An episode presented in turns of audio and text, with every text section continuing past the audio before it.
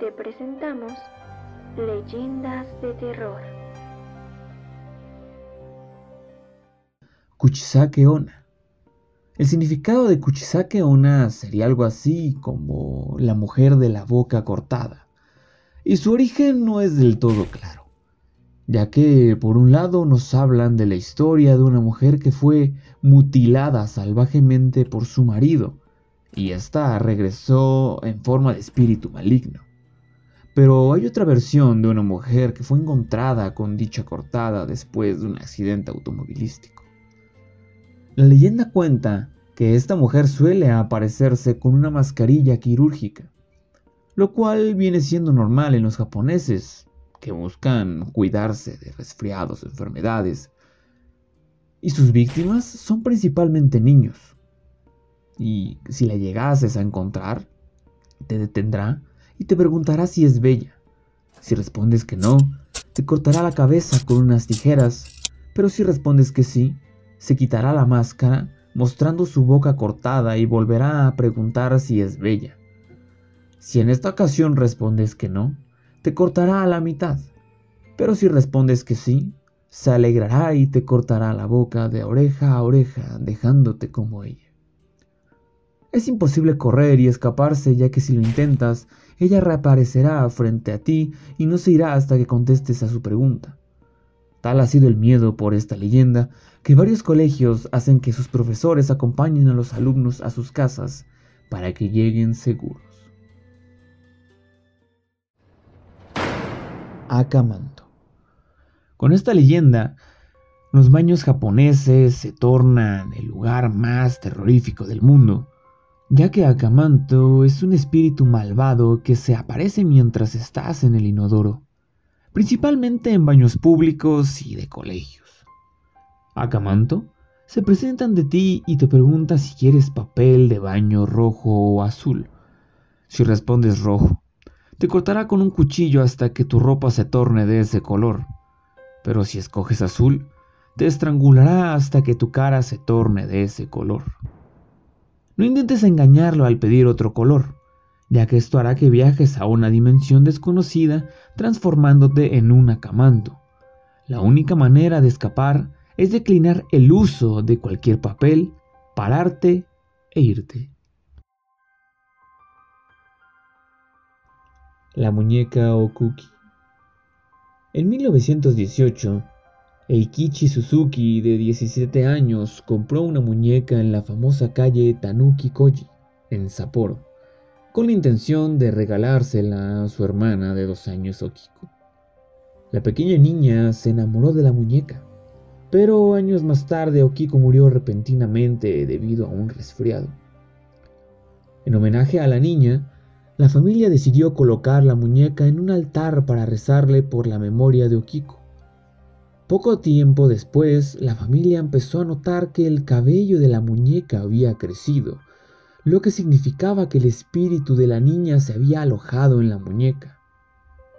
Para 1938, la familia Suzuki decide mudarse y dejar la muñeca a cargo del templo Manenji, que al día de hoy tiene una exhibición de la muñeca de 40 centímetros y que desde entonces ha visto crecer su cabello por debajo de las rodillas, lo que ha ocasionado que de manera periódica tenga que ser cortado.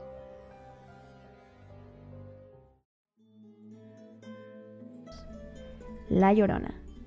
Se cuenta que La Llorona es una mujer que deambula por las calles de la Ciudad de México en busca de sus hijos, a los que ella misma asesinó, enloquecida, durante una noche.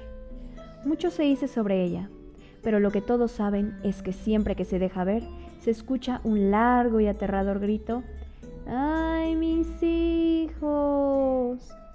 Se cuenta que una mujer de origen indígena era amante de un caballero español, y cuando ella le pidió formalizar la relación, él se negó porque pertenecía a la alta sociedad. Este hecho desató la tragedia por la que su alma deambularía en pena. Cuentan que esa noche la mujer despertó a sus pequeños hijos, un niño y una niña. Tomó un puñal y los llevó al río, el cual se encontraba muy cerca de su casa. Estando ahí, ciega por el coraje, los apuñaló varias veces hasta que los dejó sin vida. Minutos después reaccionó y al darse cuenta de lo que había hecho, corrió desesperada por el río y emitió el escalofriante grito por el que la identificamos. Desde esa noche no se volvió a saber más de ella y se convirtió en mito. Quienes juran haberla escuchado dicen que deambula en las calles y los parques de la Ciudad de México, además de los canales de Xochimilco. Así que, ¿tú qué harás la próxima vez que la escuches? La Nahuala. De acuerdo a la leyenda, en una de las calles del centro de la ciudad vivía un niño llamado Leonardo junto con su hermano mayor Fernando. Los dos pequeños estaban bajo la tutela de su abuela, una señora entrada en años que se dedicaba a cuidarlos con mucho amor. Cuando la abuelita salía de la casa, Fernando le contaba historias de terror a su hermano pequeño. De las que más le producían miedo a Leonardo estaba la leyenda de la Nahuala, la bruja que dicen que habitaba la terrorífica casa. Los pobladores de Puebla creían que esta malvada hechicera tenía bajo su poder dos almas desde mediados del siglo XVIII y que se encontraba en búsqueda de la tercera. Desafortunadamente Fernando fue capturado por la Nahuala y Leonardo era la única persona que podía rescatarlo. El pequeño enfrentó el miedo que le daba la bruja y junto a su abuelita se aventuran en la travesía de salvar a su hermano mayor. Pero Leonardo también cayó en las garras de la Nahuala. Sin embargo, gracias a sus habilidades, logró escapar rápido, la enfrentó y finalmente venció la batalla, motivo que provocó que los habitantes de Puebla de esa época celebraran el Día de Muertos de manera aún más especial.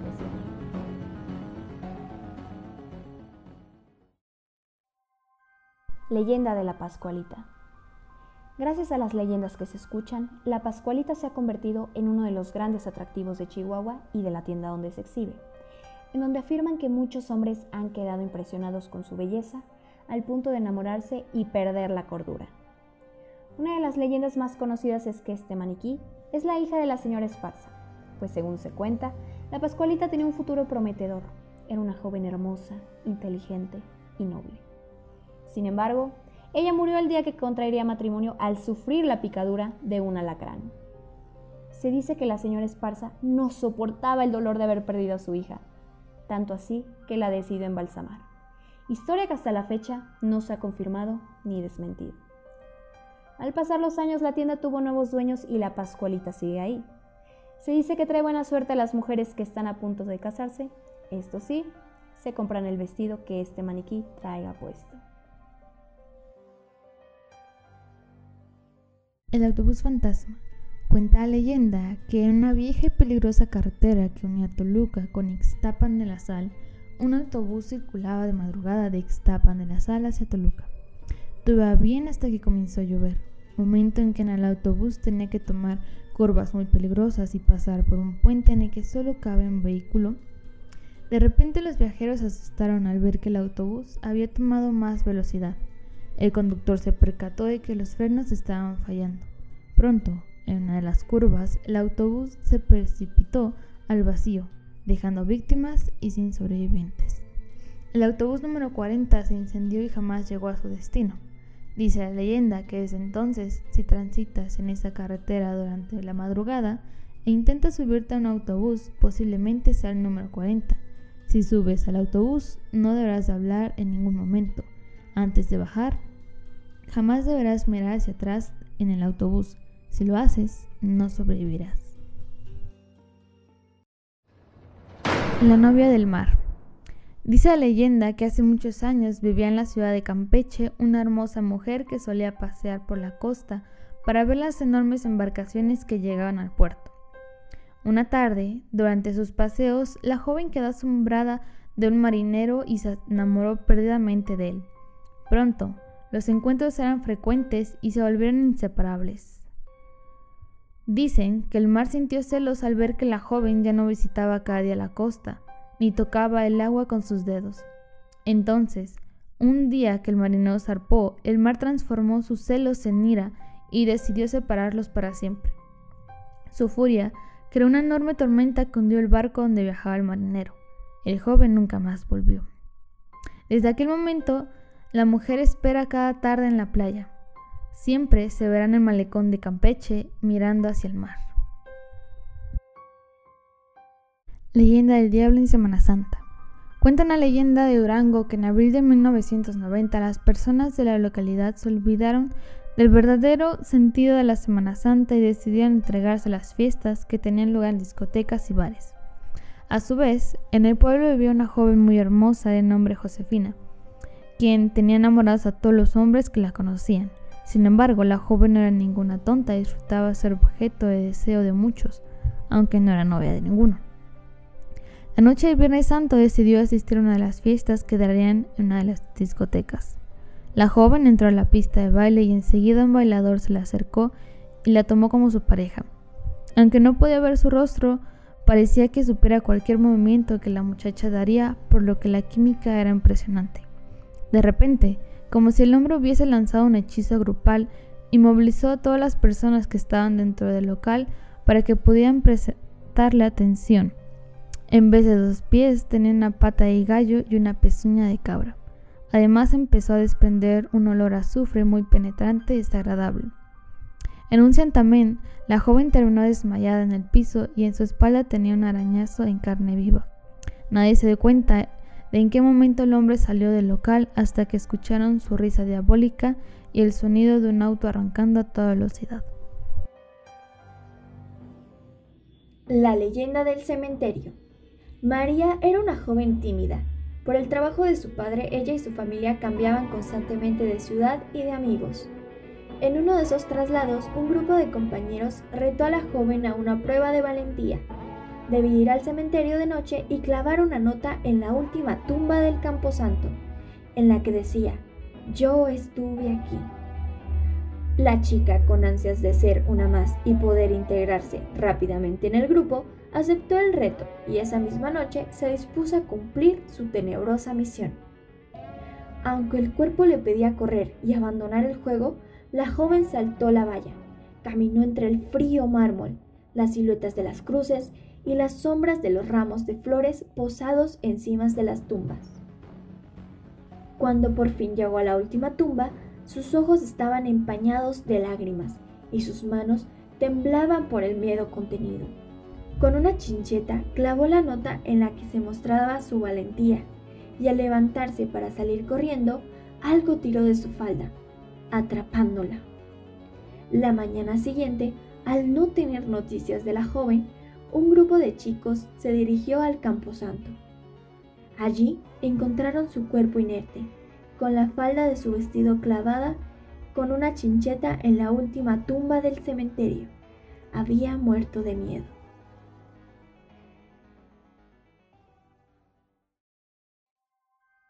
La leyenda de la niña de las curvas.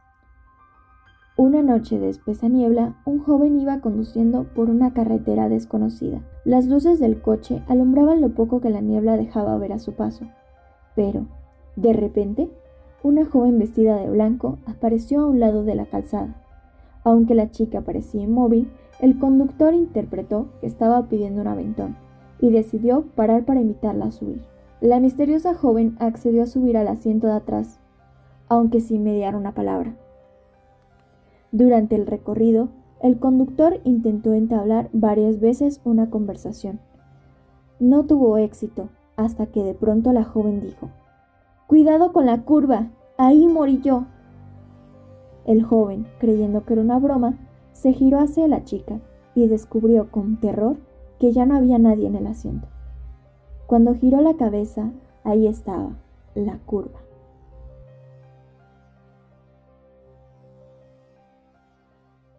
Cuenta la leyenda que don Julián, quien era vigilante de la isla de las muñecas, descubrió el cuerpo de una niña a la orilla del lago, por lo que desesperado hizo todo lo posible para salvarle la vida.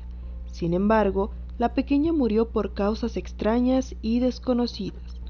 Tras lo sucedido, el señor vigilante se sentía atormentado y aseguraba que el espíritu de la niña había poseído a una de las muñecas. Así don Julián, para protegerse, comenzó a colgar muñecas de todo tipo y tamaño alrededor de la laguna situada en Xochimilco. Al paso del tiempo, el hombre aseguraba que todas las muñecas estaban poseídas por espíritus infantiles. Poco a poco, el señor se fue convirtiendo en un ermitaño y comenzó a habitar en su isla, solo con las decenas de muñecas rotas y antiguas que recolectaba de la basura. Mucha gente aseguró que tal vez él era el poseído, debido a que cambió radicalmente su forma de ser tras lo sucedido. Tiempo después, don Julián fue hallado sin vida justo en el mismo lugar donde él había encontrado a la niña que trató de salvar. Algunos dicen que se sentía culpable por no haberla salvado y que por eso se había vuelto loco. Después de la muerte de don Julián, la isla se convirtió en uno de los atractivos principales de Xochimilco. La gente la visita para observar todas las muñecas, que según la leyenda fueron colgadas por el señor vigilante. Hasta hoy, la gente cuenta que las muñecas cobran vida por la noche, siendo esta leyenda la que mantiene con vida turística a Xochimilco.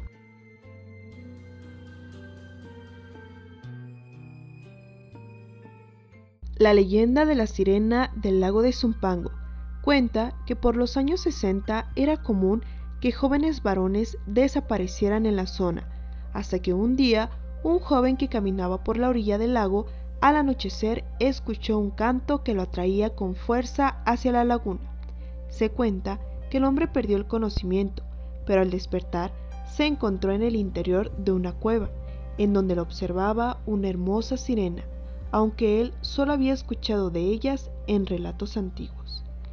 La sirena de inmediato quedó cautivada, porque el joven era muy bien parecido, así que decidió no matarlo, por lo que él le suplicó que lo dejara regresar al pueblo, ya que su madre se encontraba muy enferma, y le pidió que le permitiera ir a avisar que se encontraba bien.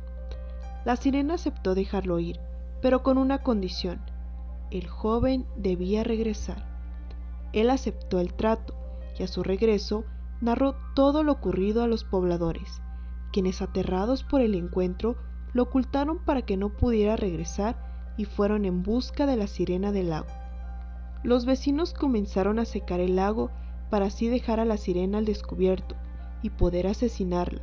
La sirena furiosa por lo que estaba ocurriendo y al notar que el joven jamás regresaría a cumplir su promesa, entonó un canto tan fuerte que llegó hasta los oídos del joven, que se encontraba escondido, y quien acudió a su encuentro sin que nadie pudiera detenerlo.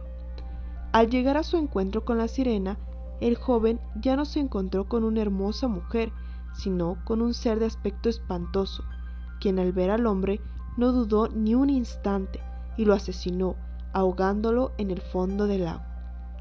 Cuando los pobladores notaron que el joven seguía desaparecido, continuaron secando el lago hasta que localizaron la cueva de la que emanaba un olor espantoso y en donde encontraron al joven muerto. Junto a su cadáver había una nota con una advertencia en la que se leía que si volvía a secar la laguna, una gran maldición caería sobre todos los pobladores y sus descendientes. Hasta la fecha, hay quienes aseguran que han visto a la sirena deambular por el lago, e incluso escucharla cantar. Este audiolibro tiene como contenido leyendas de dominio público. Locutores: Bernal Estrada Paola, Camacho García Carla Valeria, Galindo Vargas Carelia Carolina, Manzano Mejía Andrés Giovanni, Rivera Roda Talía. Editado por Rivera Roda Talía.